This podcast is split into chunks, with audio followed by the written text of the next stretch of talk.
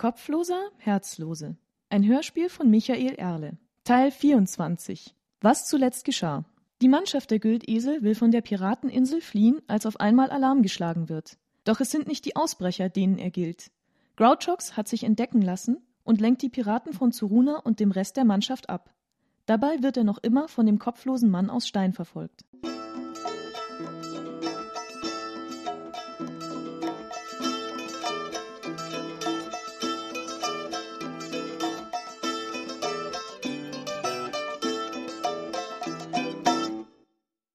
Atemlos umrundete Grouchox einen großen Felsen und drückte sich mit dem Rücken dagegen. Er lauschte in die Nacht hinein. Die Geräusche des Kampfes waren fast nicht mehr zu hören, und er fragte sich, ob das daran lag, dass er außer Hörweite war, oder daran, dass der Koloss schon alle in die Flucht geschlagen hatte oder in Stücke. Das Stampfen jener Schritte konnte er nicht ausmachen, und er hoffte, dass er den Findling abgehängt hatte.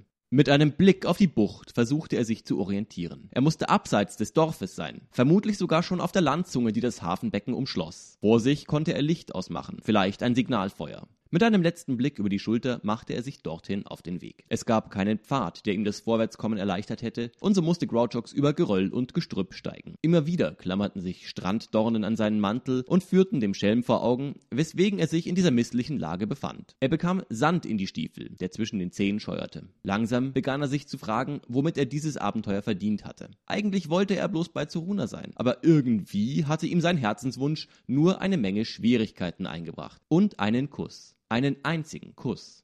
Als seine Gedanken die Erinnerung an den Morgen im Sumpf streiften, tat es in seiner Brust einen Stich. Er seufzte tief und machte sich auf die nächste Erinnerung gefasst, die der ersten immer folgte wie die Nacht dem Tag, unerbittlich, wie der Winter dem Sommer. Zoruna auf dem Deck der Güldesel. Der Wind spielte mit ihrem Haar und die Worte, die Worte, die nicht von ihr sein konnten und die sie doch selbst gesagt hatte. Unerwartet, unverständlich, unerträglich. Ich kann mir nicht nachsagen lassen, dass ich weich werde.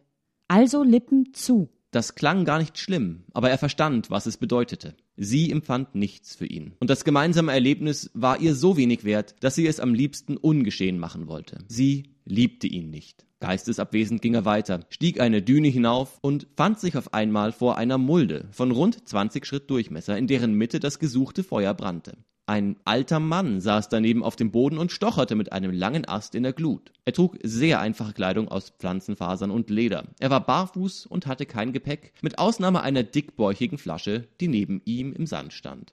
Amüsiert kam Grouchox näher. Wenn das einer der Piraten war, dann gab es nichts zu fürchten. Der Greis war sicherlich nicht auf einen Kampf aus, und bis er im Dorf angelangt war, um seine Kameraden zu warnen, brach eher schon der Morgen an. Als er so nahe war, dass der alte Mann ihn bemerkte, hob er die Hände und grüßte freundlich. Ah, guten Abend, Alter. Gute Nacht, Jüngling. Setz dich zu mir. Am Feuer spricht es sich am besten. Ein Weilchen gern. Ich bin gekommen, um dich zu warnen. Wovor denn das? Grouchox Lügersinne erwachten und traten mit ihren leichten Ledersohlen gegen die Seiten seines Schädels. Der Alte hatte es faustdick hinter den Ohren.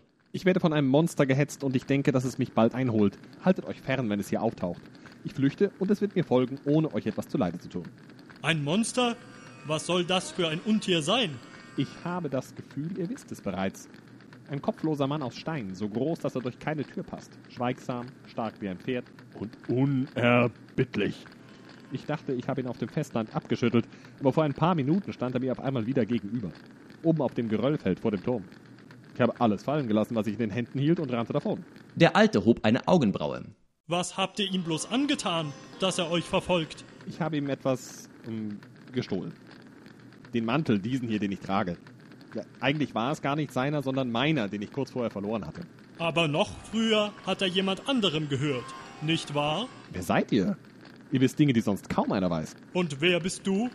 Stellen sich die jungen Leute nicht mehr bei ihren Altvorderen vor?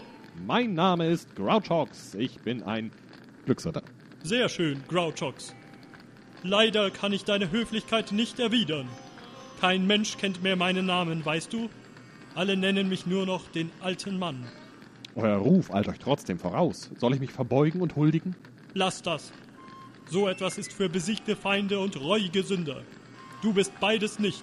Schön, das zu hören. Aber zurück zu meinem Monster. Nein, nicht zurück dazu. Fürchte dich nicht. Mann aus Stein wird dich hier nicht erwischen. Du hast jetzt Ruhe vor ihm. Für immer? Nein, nicht für immer. Er folgt dir nicht des Mantels wegen, sondern aus einem anderen Grund, und er wird nicht ablassen, denke ich, bevor er nicht gefunden hat, was er sucht. Ist es zu viel verlangt, wenn ich einen Gott bitte, nicht andauernd in Rätseln zu sprechen? Der alte Mann verzog das Gesicht. Keine Scheu vor dem Göttlichen?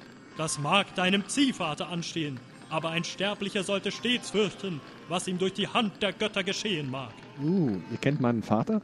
Grouchox wollte wirklich nicht vom alten Mann auf die unvergleichliche Art, mit der die Götter für gewöhnlich ihre Exempel statuieren, an seinen Rang erinnert werden. Je länger man lebt, desto mehr kommt man herum und man lernt immer mehr Leute kennen.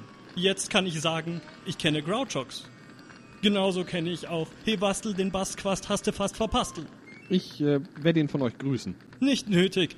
Er treibt sich hier herum und wir werden uns sicher bald treffen. Auch das hat mit Mann aus Stein zu tun. Wollt ihr mir nicht erklären, worum es geht?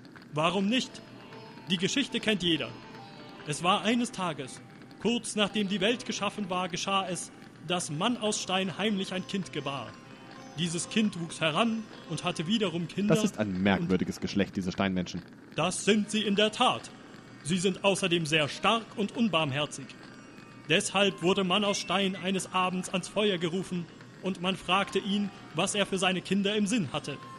Er antwortete, sie sollen die Welt beherrschen, denn sie sind die Stärksten. Aber das gefiel den anderen nicht, und so wurde beschlossen, dass seine Kinder seinen Garten nie verlassen dürfen. Ein Steingarten, nehme ich an. Mann aus Stein stimmte zum Schein zu, doch schon bald ermunterte er das Steinvolk, sich über die Grenzen seines Landes hinaus zu verbreiten. Da wurden wir alle wütend, denn wo die Steinleute gingen, da wurde alles zerdrückt und zermahlen, was nicht aus Stein war. Wälder verschwanden, ganze Stämme wurden ausgerottet. Hm, meint ihr jetzt Stämme wie ein Baum sie hat oder Stämme von Menschen? Stämme von Menschen, von Zwergen, von Elfen. Wo liegt der Unterschied? Es widersprach dem Entschluss, der um das Feuer herum getroffen wurde, und darum beschloss ich, mit Mann aus Stein zu kämpfen. Ich suchte ihn auf und forderte ihn heraus. Damals war ich noch jung, und wir rangen lange Zeit miteinander. Schließlich schlug ich ihn nieder, und damit er nie wieder Unheil anrichten konnte, schnitt ich ihm mit meinem Messer den Kopf ab und nahm ihn mit. Ja, warum läuft er denn dann noch umher bei unser eins? Mann aus Stein ist nicht wie du oder ich.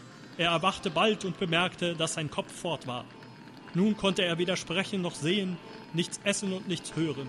Seine Kinder waren ohne seinen Rat führerlos, und auf mein Wort kehrten sie wieder in den Garten zurück. Dort leben sie noch heute. Und wenn sie nicht gestorben sind? Aber das war doch nicht das Ende, oder? Das Messer. Das Messer habe ich bald verloren. Eine Zeit lang suchte ich danach. Dann wurde ich dessen müde und kehrte zurück an das Feuer. Den steinernen Kopf nahm ich mit. Gib einen guten Hocker ab. Ja, und weiter? Warum seid ihr nun hier? Um das Feuer wurde eines Tages beschlossen, dass es Zeit ist, dass die Menschen mehr von der Welt erhalten. Das kleine Stück Land, in dem ihr lebt, ist nicht mehr groß genug für euch. Ihr seid zu abenteuerlustig. Ihr wollt alles erkunden. Wenn ihr das nicht dürft, dann werdet ihr schwermütig und siecht dahin. Aber bevor es soweit ist, musst du erst die Geschichte mit dem Mann und Stein zu Ende bringen. Das ist richtig. Es geht nicht an, dass man eines beginnt, bevor man das andere zu Ende gebracht hat. Also zog ich los, um das Land für euch zu bereiten und um eine endgültige Lösung für Mann aus Stein zu finden. Ich hatte aber Angst, dass jemand in meiner Abwesenheit den Kopf nimmt und damit etwas Dummes anstellt. Also nahm ich ihn mit. Ah, das klingt ja alles, als wäre euer Feuerkreis nicht gerade die glücklichste aller Familien. Du kennst die Erzählungen eurer Dichter. Die kennen sogar nur die halbe Wahrheit. Es war harte Arbeit, das ganze Land für den Menschen herzurichten. Es dauerte lang, denn alles, was Wüste war und nun Acker sein sollte, musste ich umgraben. Die wilden Tiere trieb ich aus und befahl dem Sturm still zu sein, den Fluten nicht mehr zu springen. Es ist ein großes Werk und es dauert nun schon einige Jahre. Ja, und dann immer diesen Steinkopf im Gepäck. Sehe ich so dumm aus? Die Mühe dürfen sich die Jungen machen, wenn sie wollen. Ich fand ein gutes Versteck dafür und dort legte ich ihn ab. Keine Angst, dass Stein seinen Kopf aufspüren könnte? Ich dachte nicht. Nicht so schnell. Wenn er Jahrtausende hätte, dann könnte es ihm gelingen. Es sind aber erst ein paar Jahre vergangen. Die Welt ist groß und voller Verstecke. Doch ich habe mich geirrt und das Schicksal hat ihm ein Zeichen gegeben, dem er folgen konnte. Hm. Ich wusste nicht, dass das Schicksal von selber Hand an Geschichten legt, wenn sie zu langsam voranschreiten. Keiner wird je verstehen, warum geschieht, was geschieht. Selbst ein alter Mann wie ich kann nur aus seinen Beobachtungen lernen. Und ich denke, dass alle guten Geschichten ganz von selber voranschreiten.